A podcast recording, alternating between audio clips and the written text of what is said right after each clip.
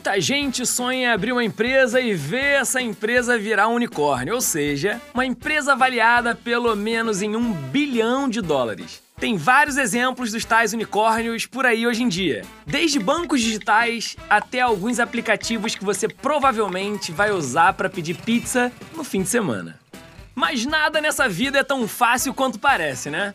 Uma boa ideia inovadora é só o primeiro passo de uma longa jornada. Uma jornada que envolve criação de soluções tecnológicas, soluções essas que só são possíveis com educação e pesquisa. O que a gente vem percebendo ao longo do, do tempo é cada vez mais um interesse, né, e uma percepção do, do pesquisador acadêmico em empreender com base na sua pesquisa. Essa é a Mariana Zanata. Ela é gerente da incubadora da Agência de Inovação da Unicamp, a Universidade Estadual de Campinas. Hoje, conversando com ela, a gente vai entender um pouquinho como o empreendedorismo existe, em grande parte, porque existe muita ciência sendo feita nas universidades e nos centros de pesquisa em geral. E para isso, em qualquer lugar do mundo, investimento público e muita pesquisa básica são fundamentais. Você já sabe, aqui eu posso explicar. Esse é o programa que fala de ciência e hoje também de empreendedorismo de um jeito divertido, descomplicado e sem perder o rigor. A primeira temporada do talk show tá no Disney Plus. São 16 episódios. Já aqui no podcast, toda semana, eu, Alan Rodrigues, monto uma hipótese, faço uma pergunta e, como cientista, verifico as respostas possíveis com os especialistas mais qualificados. Então, eu posso explicar.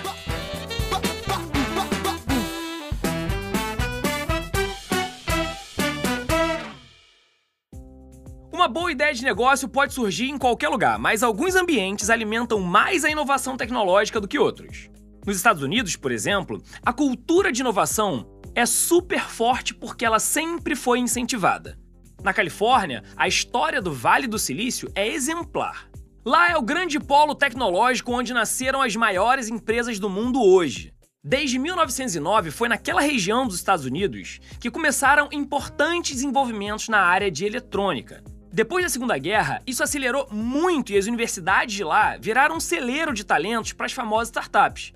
E tem ainda muito dinheiro dado pelo governo federal para potencializar o universo científico.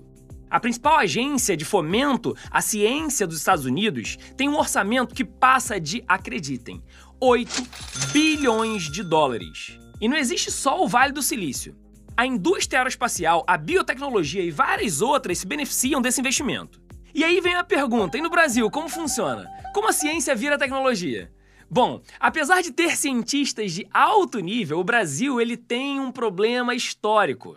Muito do que é feito de pesquisa dentro das universidades poderia até ter um tipo de, sei lá, desdobramento tecnológico. Mas o processo empaca porque falta um investimento constante. Nos últimos seis anos, o orçamento federal para ciência e tecnologia vem sendo cortado de forma cada vez mais radical.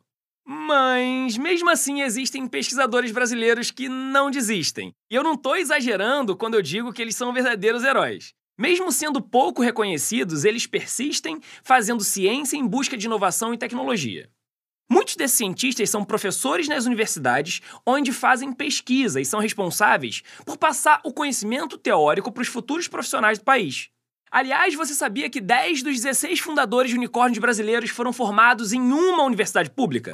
Pois é, eles estudaram na USP, a Universidade de São Paulo. Empreendedorismo, né, é, é, ganhou muita força, né, nacional e do trabalho que a gente vem fazendo também dentro da universidade, né, junto a esses pesquisadores de difusão da cultura de inovação, de empreendedorismo, que é um trabalho que não para nunca. O trabalho da Mariana é justamente ajudar a transformar o conhecimento produzido pela ciência em inovação no mercado. Ela explicou pra gente como uma ideia que surge dentro de um dos laboratórios da universidade pode ser transformada em um negócio bem-sucedido. É uma corrida, cara, acreditem, cheia de obstáculos.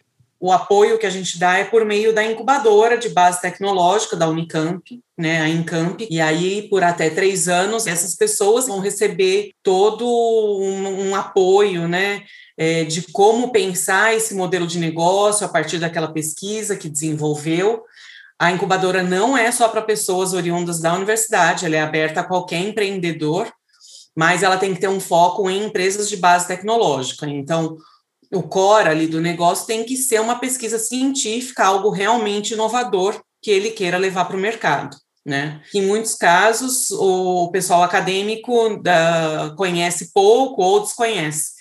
Né? Então, eles sabem muito da técnica e pouco do mercado, e é essa capacitação que a incubadora busca oferecer aí ao longo do, do seu programa. Apesar das adversidades, a cultura inovadora dentro do ambiente acadêmico está cada vez mais forte, não só na Unicamp, mas também em todas as importantes universidades do Brasil e do mundo.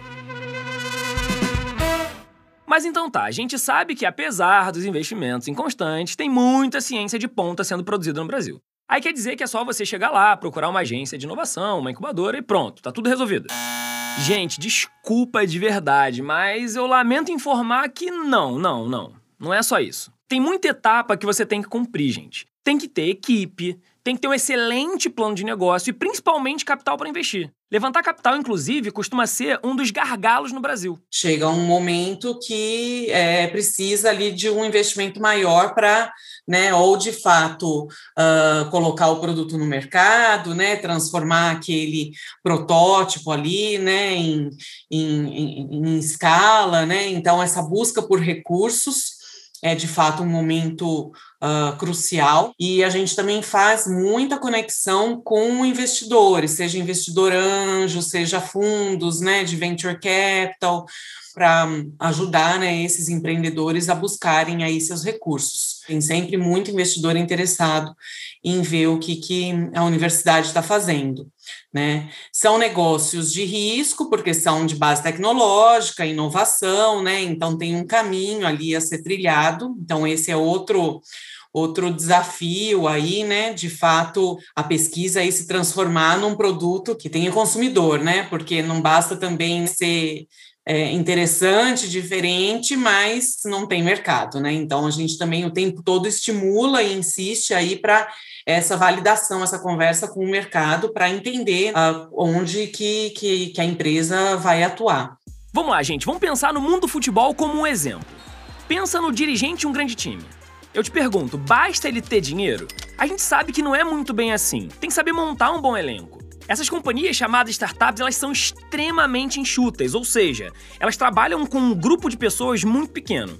Então, você saber escolher o time é fundamental e muito crucial para que você tenha sucesso. Eu diria também que é uma questão assim de equipe, porque em muitos casos as pessoas começam uh, uma pessoa só, duas pessoas, né?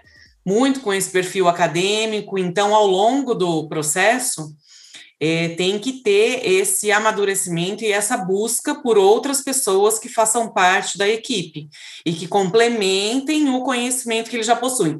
Ah, se eles são mais técnicos, tem que tentar buscar alguém mais de venda, alguém mais comercial, alguém mais de gestão, ou, uh, enfim, aí eles têm que ter essa essa consciência de que tipo de profissional que eles têm que trazer para dentro da equipe porque o que a gente escuta bastante é que investidor olha não só a ideia, mas equipe, porque às vezes tem uma ideia brilhante e se ele acha ali que falta gás para tocar o negócio, às vezes não, não vai para frente. Agora eu acho que vale a pena a gente entender um pouquinho melhor o que, que a Mariana está falando quando ela menciona a inovação e a pesquisa de base tecnológica como um dos pontos de partida de novos negócios. Vamos um exemplo prático. Será que são apenas as inovações super complexas que surgem na universidade? Tem um case bastante interessante de alunos, né, que participaram do desafio Unicamp, né, e foram finalistas o mentor empresarial que mentorou a equipe durante o desafio se interessou muito pela tecnologia e é, por, por alguns dos alunos. E eles acabaram criando uma empresa, licenciaram essas tecnologias, participaram do nosso processo de incubação, uh, saíram do processo, né? Tiveram aí ainda um caminho de terminar de desenvolver produto, de montar, né, planta, porque eles precisam aí de uma tem uma, uma pequena escala industrial e tal, e, e hoje estão no mercado aí com lançando seus primeiros produtos, né, para a área alimentícia, nutracêutica, cosmética, a partir de extratos naturais. Ou seja, atrás de uma grande empresa tecnológica existe uma cultura de inovação fomentada com investimentos públicos e privados. E claro, existe muito trabalho duro. Esse é um caso bem interessante, assim, de que ao longo do tempo eles foram tendo que trazer novas pessoas para a equipe, com novas competências, eles não dominavam a tecnologia, entendiam mais do mercado, então tiveram que trazer técnicos, né? E recentemente conseguiram um aporte aí também de, de recursos, né? Gente, olha que sensacional! A empresa que nasceu dentro da Unicamp já está mirando novos horizontes. Mas qual será o produto que eles conseguiram já colocar no mercado nessa viagem que demorou anos para virar realidade? Chama Rubian, Rubian Stratus. Eles têm, hoje, se não me engano, eu acho que cinco licenciamentos, mas eles começaram com três deles, então era para produção de extratos naturais a partir de jabuticaba, urucum, maracujá. É um mercado assim super super amplo aí e muito atual nessa parte de extratos naturais, né, serem aplicados aí à indústria alimentícia, cosmética, né, totalmente um processo totalmente clean, né, sem uh, grandes perdas, né, e, e sem a aplicação de solventes, né, porque ele é feito através de um processo de extração supercrítica, né, que é uma tecnologia uh, desenvolvida aqui na universidade na área de engenharia de alimentos. Gente, muito irado isso daí, né, cara? Bom, enfim. Assim como esse exemplo, existem muitos outros por aí, nas mais variadas áreas. Houve só essa outra ideia bem bacana que também já está dando frutos. Foi criada por alunos da uh, engenharia elétrica a partir de uma tecnologia de mapeamento dos movimentos faciais.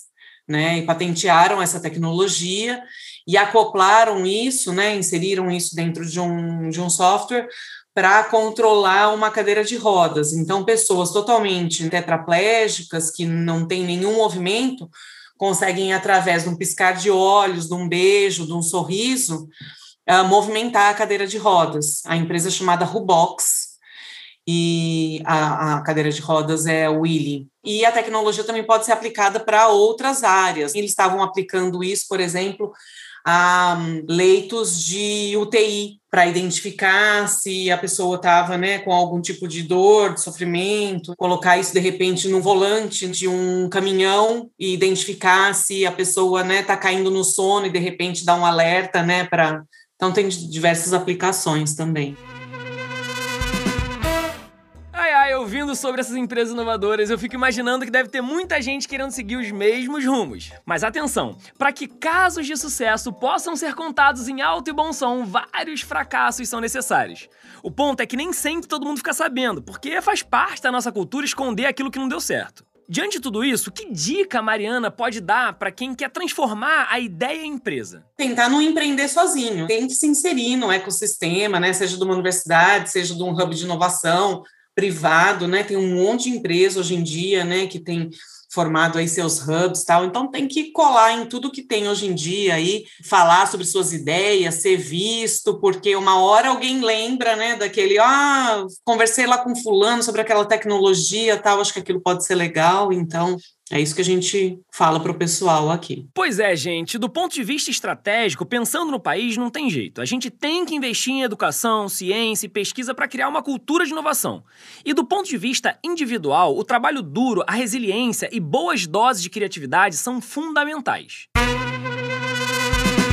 Esse foi o 13 terceiro episódio do Posso Explicar e a gente já te convida a escutar o próximo, no qual a gente vai falar um pouquinho sobre robôs circulando entre nós. Aproveito também para te convidar a assistir ao talk show do Posso Explicar no Disney Plus, apresentado pela Mia Mello. O programa tem sempre convidados maravilhosos. Eu sou Alan Rodrigues e fico por aqui. Obrigado e até a próxima. A produção é da Move em parceria com a Trovão Mídia. A pesquisa e o roteiro são de Eduardo Gerac. A trilha sonora é do João Brasil, que também assina a produção musical do programa no Disney Plus. A edição e mixagem são do Ampli Mix.